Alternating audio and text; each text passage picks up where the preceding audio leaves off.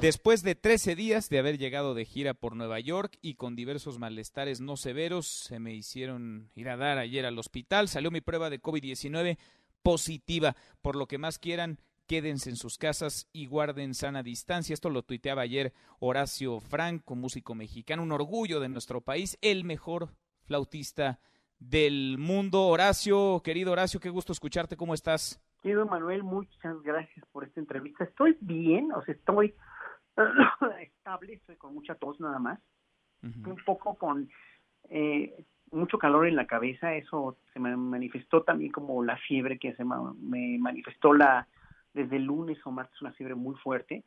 Eh, y los síntomas los tengo desde que llegué de Nueva York prácticamente, ¿no? Entonces, bueno, pues ahora sí que hay positivo de COVID-19, ya me hicieron tres pruebas de COVID-19, estuve en el hospital, como tú bien dices, hace dos días, ingresé a urgencias, me detectaron una neumonía eh, leve y mis pulmones están funcionando al 100%, entonces, aunque estuve en terapia intensiva en el hospital, pues no tengo que estar en un hospital yo porque esa cama la necesita un paciente que sí tiene necesidad de estar ahí, que, que, tenga más problemas que yo y me mandaron a mi casa ayer. Pero ayer en la noche ya les mandaron los resultados del COVID-19 y salió positivo. Tú eres un hombre fuerte, haces ejercicio todos los días, eh, Horacio, y por eso pues te encuentras en una condición, en una situación mucho mejor. ¿Los síntomas entonces te empezaron hace, qué, 13 días realmente? Desde, desde, que, llegué de Nueva York, en Nueva York tuve un, un, enfriamiento muy fuerte en un, en un restaurante. Abrieron la ventana y me entró una corriente de aire devastadora un día antes de mi último concierto. El último concierto que di en Nueva York fue en Lincoln Center el día 12, que ese día cerraron ya todos los teatros de Broadway. Ese día cerraron la, la ópera, cerraron la filarmónica, cerraron todo, todo. Parecía pueblo fantasma Nueva York. Este, y pues finalmente este se dio mi concierto, fue como que un milagro casi, o no sé si una irresponsabilidad, ¿verdad? Pero a fin de cuentas, me, pues ahora sí que toda una gira de tres semanas de muchos conciertos, estuve en escuelas, en salas de concierto, y pues estuve en escuelas son foco de infección, y no dudo que en una de esas escuelas me haya yo infectado, ¿verdad? Entonces, este, la cuestión es que ahora sí que ahora sí que coroné mi, mi gira de Nueva York con un virus, ¿verdad? Increíble. Es que lo que hoy parece muy obvio, hace semanas no lo era, ¿no? Vamos aprendiendo todos con este COVID-19, todos vamos aprendiendo de protocolos, de medidas de higiene, de sana distancia vaya, parece, hoy que lo relatas, pues sí, parece que no era la mejor idea estar en Nueva York cuando vemos los datos de Nueva York y de Estados Unidos hoy, pero hace dos semanas no teníamos el panorama actual. Exactamente, pues mira, este, no teníamos el panorama, pero ya había pasado en China. Y, y, ya había pasado, ya estaba empezando a pasar en Europa. Y ya estaba pasando, o sea, ya, o sea, esto es una curva lógica de contagio en todo el mundo. Ya yo estuve ahí el día que lo declararon pandemia. Ese día, un día antes lo habían declarado pandemia, entonces a partir de ese día, a partir de ese miércoles 11, ya, ya fue como que la gota que derramó el vaso y ya la gente empezó a, a decir, ay, esto sí se viene en serio, pero nunca contemplaron las, las tasas de contagio que hubiera podido haber en Nueva York y hoy por hoy es un campo minado, pues, ¿no? O sea, esa conciencia que, que yo tomé, es la que le pido a la gente aquí en este país que la tome ya, porque finalmente, pues a mí ya, ya me pasó, o sea, a mí no, me pueden decir que esto no existe, que es un complot, que es, es, una cosa que inventan los gobiernos para controlarlos.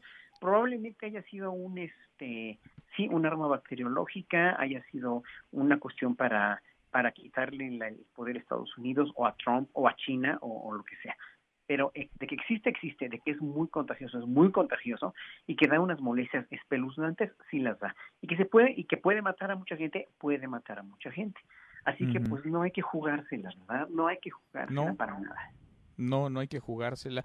Eh, Horacio, haberemos escuchado a los médicos, a los expertos, pero vale la pena escucharte a ti porque, vaya, eres un caso positivo de COVID-19. ¿Cómo te empezaron estos síntomas y qué síntomas eh, sentiste? ¿Cómo han evolucionado, digamos, hasta ahora que te escuchamos con, pues, con tos, pero que nos dices estás bien, estás en tu casa, no has requerido hospitalización, afortunadamente? Mira, me empezó cuando, cuando me dio el enfriamiento en Manhattan, que un día antes de mi concierto en el Lincoln Center, ese día del Lincoln Center empecé con una tos muy ligera al día siguiente me regresé, viernes 13, me regresé a México y el lunes, el domingo 15 me empecé a sentir muy, pero muy cansado. Bueno, estuve dormido muy, gran parte del día y yo se lo achaqué pues al cansancio de tantos conciertos, porque fueron como 30 o 40 conciertos en tres semanas, y este y fue fue muy extenuante la, la actividad que tuve. Entonces, el día domingo 15 tenía yo mucho cansancio, el lunes 16 empecé como con más tos y un poquito de febrícula o fiebre o ya más malestar y el martes 17 fui al doctor con un otorrino que, es, que me ve desde hace años y me dijo que pues, era una infección eh, a grandes rasgos que era una infección bacteriana.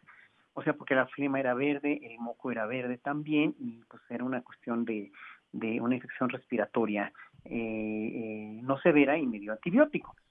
El día 19, que fue jueves, yo, me, yo, yo no estaba contento con eso, porque si bien me, me empecé a tomar el antibiótico, el, eh, yo, yo, no, yo, yo, yo vine de un lugar de muy alto riesgo, ¿verdad? Y lo que no quería era contagiar a nadie ni ver a nadie. Entonces dije, yo voy a ser consciente y me voy a hacer el COVID, ¿no? Fui a, llamé a todas las clases de gobierno y no reunía yo todos los requisitos, porque tampoco tenía tos seca, porque mi tos era con flema, y sigue estando con flema. Pero, pero bueno, ya, ya encontré en unos laboratorios que precisamente el secretario, el día que me lo fui a hacer, su biomédica de referencia, el día que los, me los fui a hacer, fui a hacer, ese mismo día, el subsecretario López Gatel dijo que esos laboratorios no estaban autorizados todavía. Entonces hablé con el doctor Gustavo Ristrán, quien es conocido mío y a quien aprecio y admiro mucho, y él me dijo que, este, pues, que había que esperar y que bueno, sí se le iba a dar la autorización y que bueno, esperamos los resultados. Los resultados no llegaron al día siguiente, como me habían dicho, ellos llegaron hasta el domingo y salieron negativos. ¿Por qué? No tengo idea. Entonces, eh, pues yo ya me quedé confiado, pero pues el antibiótico no funcionaba. El domingo de la semana pasada, el lunes lo terminé y siguió sin funcionar y me empecé a sentir muy mal desde el domingo, lunes, martes, con cada vez más fiebre. La tos era mucho menor, la flema cada vez era menos, pero ahora sí que empecé con más fiebre. El miércoles fui al doctor con mi otorrino y se asustó mucho de tanta fiebre que tenía, me canalizó a urgencias. Ahí en urgencias, en el Hospital Ángeles Roma, me hicieron una placa, me tomaron una placa de pulmones y salió que tengo este, neumonía con una tomografía ya de pulmones que la confirmó, me hicieron el examen de COVID-19, me hicieron una influenza que salió negativa, me sacaron sangre y me llevaron a terapia intensiva. No se asustaron por la neumonía, ¿no?